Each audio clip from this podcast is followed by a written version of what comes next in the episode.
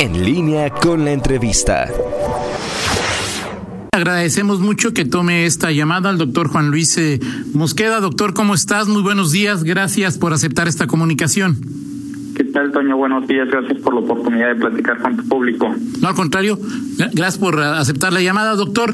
Eh, ¿en, en, qué, ¿En qué momento se encuentra en este momento la situación del nuevo coronavirus en León, en Guanajuato, en el país? Y te lo pregunto porque eh, ya se ha tomado con, con incredulidad, con frustración y a veces hasta con sorna algún mensaje de que el pico de la pandemia será el 17 de abril el 14 de mayo, ahora, ¿cuál es la situación después de que ya se han hecho más estudios, después de que ya eh, se tienen más datos de lo que ha acontecido en otros países y de lo que sucede en nuestro propio país? ¿Cuál es el, el momento que, que, que, que, vive, que vive, que vivimos nosotros en medio de la pandemia, doctor?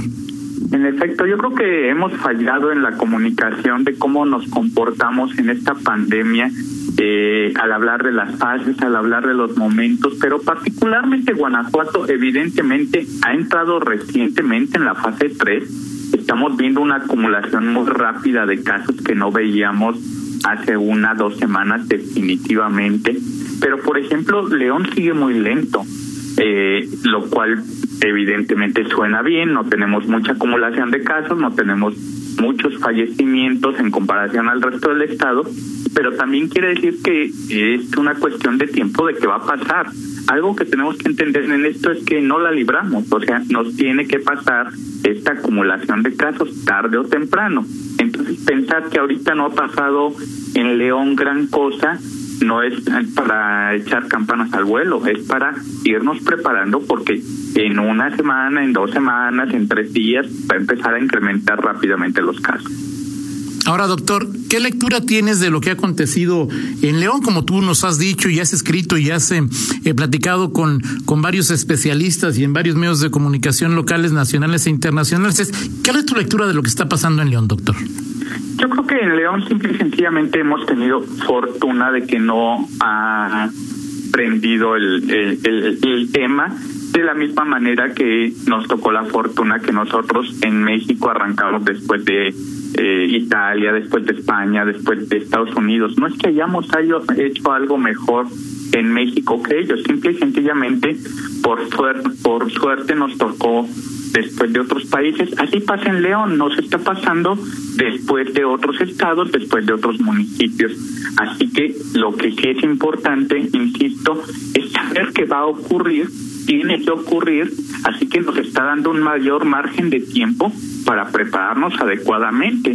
A los que les tocó primero, pues les tocó responder más rápido. No tenemos ahora disculpa de decir que no nos alcanzamos a preparar nosotros. Ahora, doctor, eh, en, una vez que ha pasado lo que ha pasado, ¿nos metimos antes al confinamiento en León, en Guanajuato, en México, doctor? Yo diría que sí, y hay que decirlo abiertamente y también ahora quien quien lo critique. Y entonces, ¿por qué nos encerraron si todavía no pasa? Pues porque no podemos saber. O sea, definitivamente no había una manera de saber.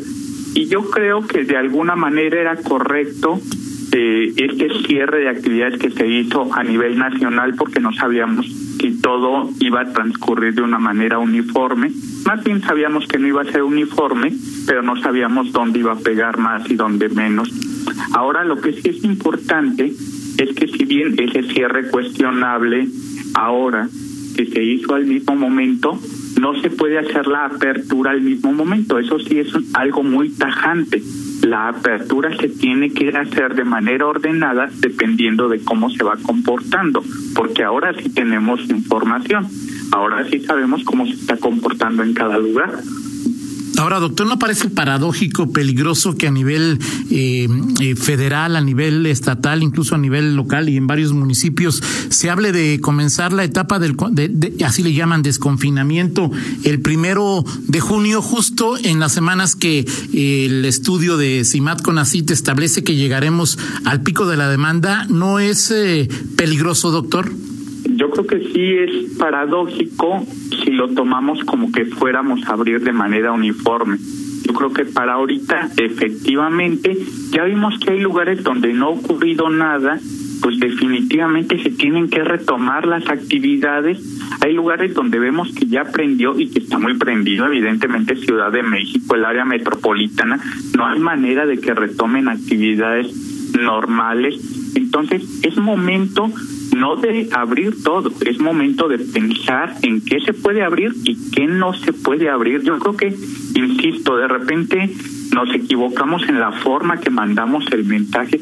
Hay oportunidad ahorita de empezar a abrir algunas cosas, lo cual no quiere decir que lo hagamos, ¿eh? Que tenemos que analizar cada estado, incluso cada municipio, e incluso dentro de cada municipio, cada actividad que vamos a ir haciendo dependiendo de cómo nos estamos comportando.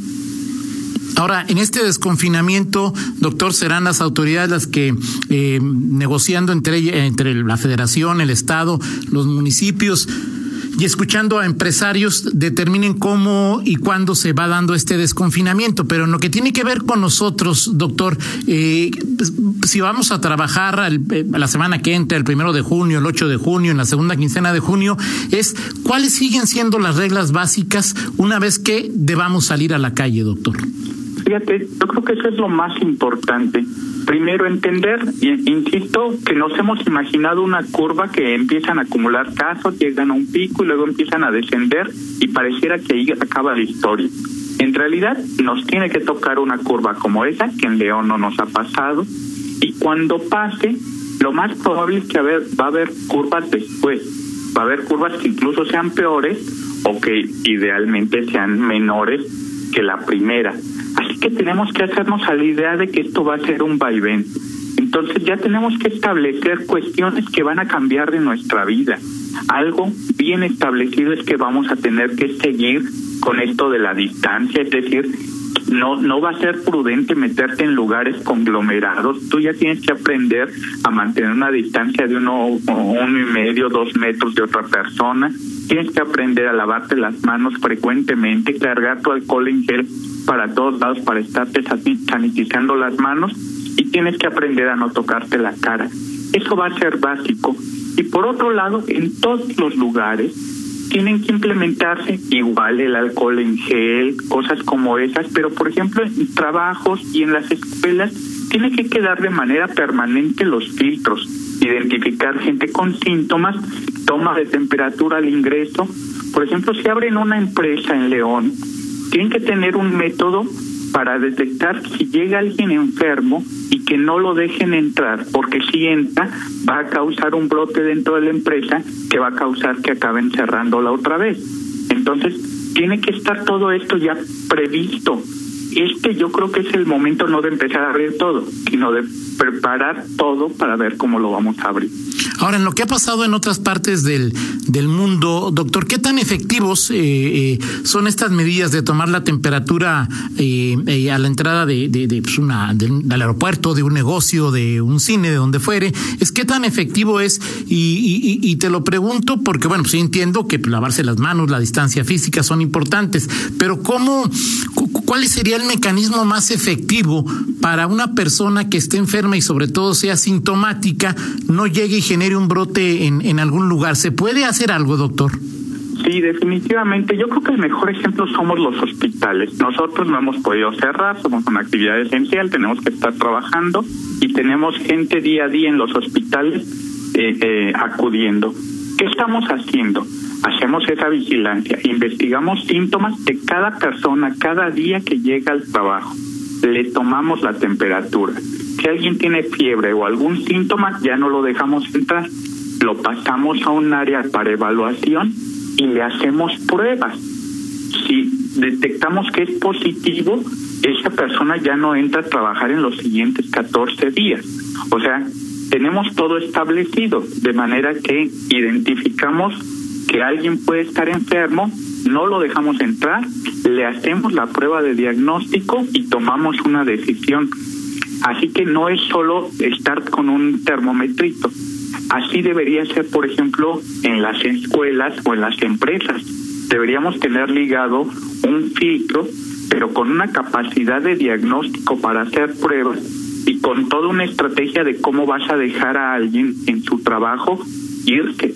Porque si, insisto, si en una empresa entra una persona, o la detectas con fiebre y la mandas a su casa y no le haces una prueba, pues entonces no acabaste de cerrar el ciclo. Tenemos que aprender de lo que estamos haciendo los hospitales, que no hemos cerrado y que estamos conteniendo brotes que nos podrían pasar, evidentemente. Ahora, doctor, eh, eh, Antier eh, escribías en tus redes sociales que Cofepris aprobó para su uso pruebas de detección de anticuerpos contra el SARS-CoV-2. ¿Qué, ¿Qué significa esto y qué ventaja, qué ventaja tendrían, doctor? Vuelvo a usar el ejemplo de los hospitales. Por ejemplo, digamos que en unas cuantas semanas ya estén a la venta, ya lo podamos comprar y yo le hago a mil trabajadores en el hospital la prueba y resulta que 100 ya tienen anticuerpos. Eso quiere decir que esas 100 personas, algunos se dieron cuenta, algunos no, pero ya tuvieron la enfermedad y ya están protegidos de alguna manera. Eso me da una tranquilidad porque es gente más segura, digamos, para nuestro trabajo y ya lo tenemos identificado. Pero yo sé que tengo 900 en riesgo. Yo enfoco mi, mi vigilancia a esas personas y hago esta estrategia que te mencionaba de estarlos checando diariamente y eso.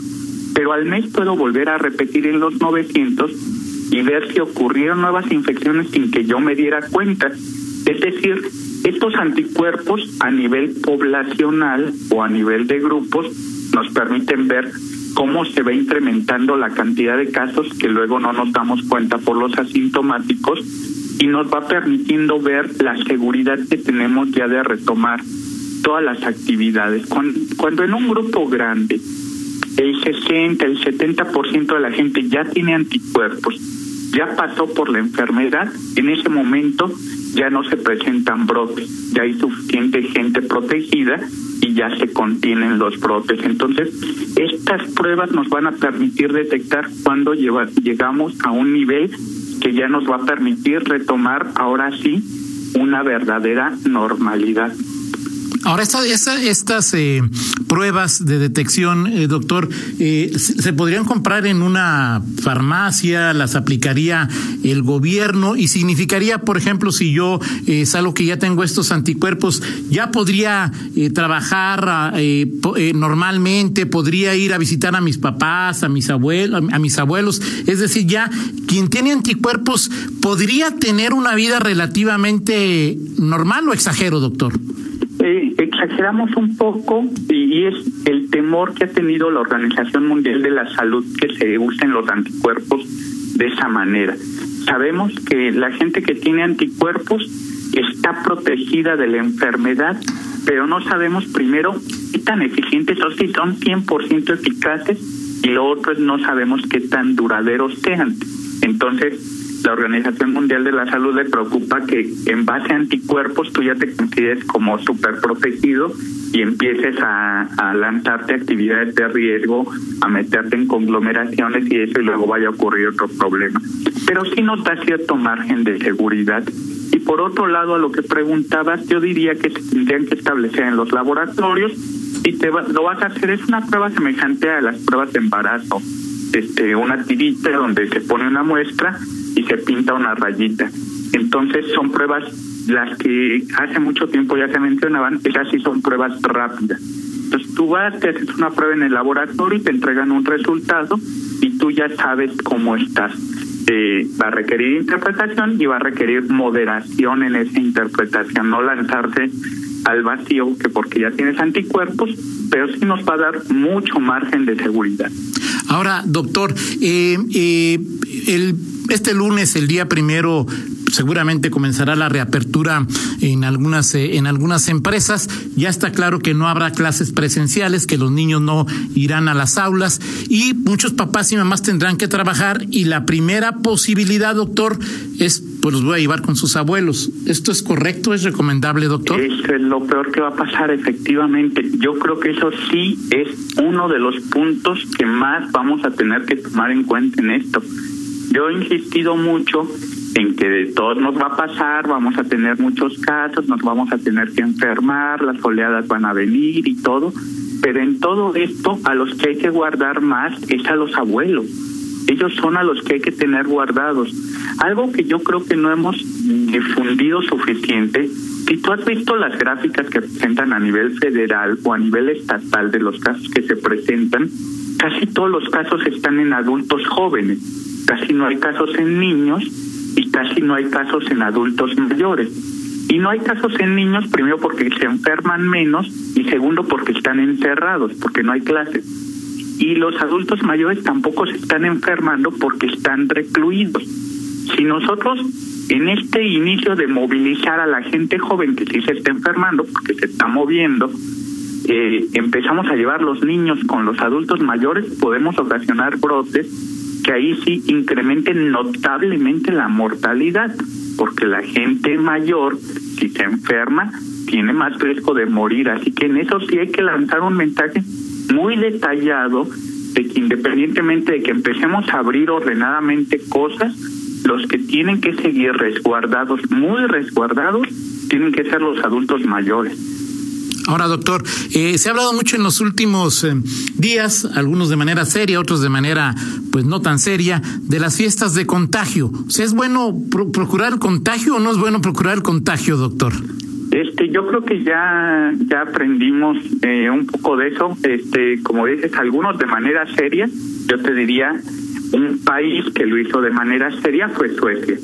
Ellos no hicieron confinamiento, ellos dijeron cada quien siga haciendo su actividad, que se enferme el que se tenga que enfermar ya de una vez, o sea, este, el que le tenga que pasar, que le pase el que se vaya a morir, que se muera. Bueno, para ahorita las cuentas van en que la mortalidad está cinco o seis veces arriba de sus vecinos de los países nórdicos, o sea que no fue una buena idea, porque el problema no es que te enfermes, el problema no es si un grupo de jóvenes hacen una fiesta y se contagian porque la mayor parte de ellos les va a ir muy bien.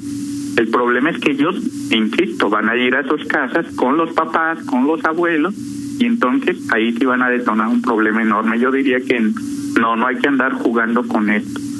Ahora, doctor, eh, se ha hablado, cada quien tiene su opinión respecto a eh, varios síntomas. Hay quien dice que, que los más recientes habla de generación de trombos, que esto es peligroso. Hay quien dice que simplemente tenía diarrea, que perdió el gusto, que perdió el olfato. Doctor, te confieso que a mí me duele un callo y pienso que tengo la COVID, doctor. O sea, ¿cuáles son? Digo, o sea, pueden ser muchos, pero, pero los más generales, ¿cuáles, cuáles son, doctor?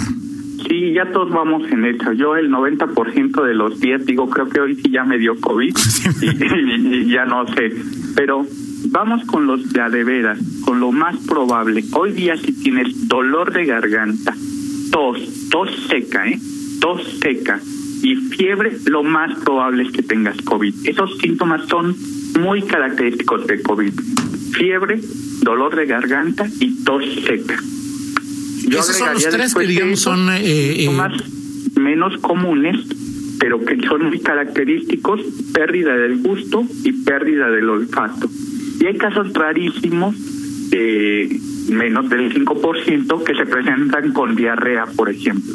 Entonces, yo pensaría realmente que tengo COVID el día que tenga tos seca, fiebre, dolor de garganta, pérdida del gusto, pérdida del olfato. En esas situaciones, hoy día piensa en COVID.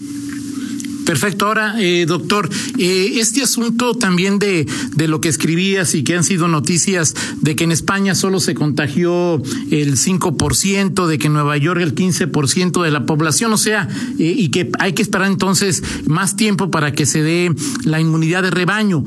Cuando uno ve 5 y 15%, quizá entre un poco de desesperación. ¿Son cifras esperadas, doctor? ¿Son buenas cifras? ¿Son buenos resultados? Son cifras malísimas, Toño. Este, realmente nosotros esperábamos que, por ejemplo, Nueva York, que fue el epicentro en Estados Unidos, que hubo una cantidad enorme de casos, que se saturaron los hospitales, que se desbordó todo el sistema de salud, y resulta que solo se enfermó el 15%, es decir que sigue habiendo 85% de personas susceptibles. O sea, lo que te comentaba hace rato, va a haber otras oleadas en Nueva York y esas oleadas incluso podrían ser peores que la primera, o sea, son malas noticias. Por eso, por eso lo que realmente nos puede ayudar a alcanzar una inmunidad suficiente sin tantos problemas es lograr una vacuna. solo que también pongámoslo en claro, no va a haber una vacuna antes del año que entra. Así que mientras hay que ir jugando y administrando adecuadamente esta enfermedad para que no nos sobrepase. Hablaste hace rato, doctor Mosqueda, de, protocolos. ¿Quién los debe aprobar? ¿El municipio, el Estado o la Federación? De los protocolos concretamente en las empresas locales y, y estatales. ¿Quién debe aprobar esos protocolos, doctor? Yo creo que deben afinarse de manera lo más local posible. Definitivamente no pueden eh, eh, más, que, más que marcarse la línea de nivel federal, pero tienen que hacerse en nivel estatal y nivel municipal. Y yo diría, tienen que ser las autoridades de gobierno, evidentemente, me refiero a las autoridades de salud, las autoridades municipales de salud también, y los empresarios se tienen que sentar muy bien a definir cómo se deben hacer las cosas. Eh, de decir, está bien, vas a abrir tu empresa, pero tú tienes que tener la capacidad de detectar casos. Si llega a haber un brote y vamos a definir un brote de esta manera, entonces volvemos a cerrar tu empresa. Entonces tú tienes que estar pendiente de que no caigas en brotes. Nadie te va a culpar de que haya un caso porque va, va, a seguir habiendo casos, pero tienes que tener la capacidad de identificarlo muy rápidamente y de notificarlo. Todo eso se tiene que establecer en las autoridades locales en conjunto con, con, con las empresas, porque claro que hay que reactivar todo, ¿eh? Claro. Nada más con mucho cuidado. Ahora, doctor, eh, para que nos quede claro, o sea, es decir, en León tenemos números, eh, números bajos, ya nos dijiste y te lo repregunto, de que nos va a tocar, nos va a tocar, o sea, en León no somos especiales, no tenemos eh, una, eh, un, un, sistema, ¿cómo se llama?, de respiratorio mejor, el calor de León no mata al virus, todos nos vacunamos contra la tuberculosis y por lo tanto somos casi inmunes, o sea, es decir, es una cuestión meramente fortuita que hasta este momento no haya llegado el, el virus, pero va a llegar y va a llegar eh, tan fuerte como, como, como nuestras medidas lo, lo, lo permitan. Efectivamente, Toña, yo sí dejaría muy claro ese mensaje de que va a llegar, va a llegar. Efectivamente no tenemos alguna inmunidad mediada por guacamayas o algo así. Así de que va a llegar a León, va a llegar a León.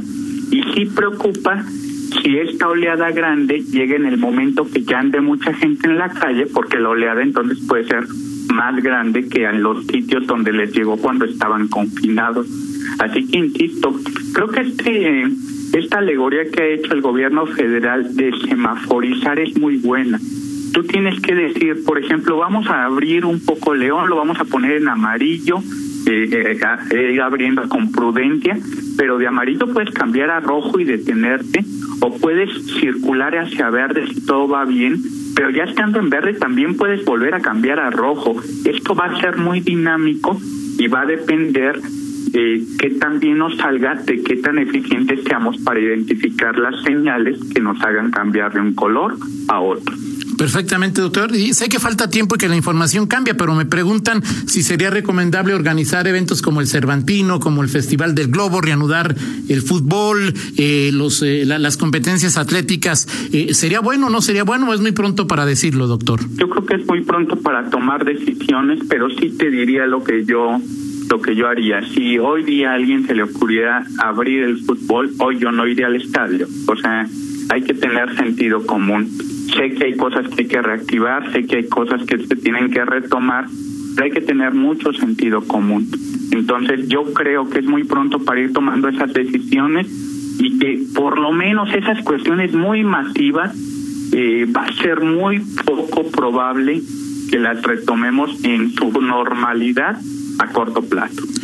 Perfecto, doctor Juan Luis Mosqueda, pues como siempre muy claro, muy preciso uh, tu comentario, tu información, te lo agradecemos mucho y pues te pedimos que conforme avance esta pandemia podamos contar con tu valiosa opinión para que nos digas más o menos por dónde debemos, por, por dónde debemos movernos, doctor. Muchas gracias. Claro que sí, gracias por estar siempre pendiente de informar. Hasta luego. Gracias, doctor Juan Luis Mosqueda. Son las 8 de la mañana con 29 minutos. Hacemos una pausa y regresamos. Contáctanos en línea promomedios arroba gmail.com.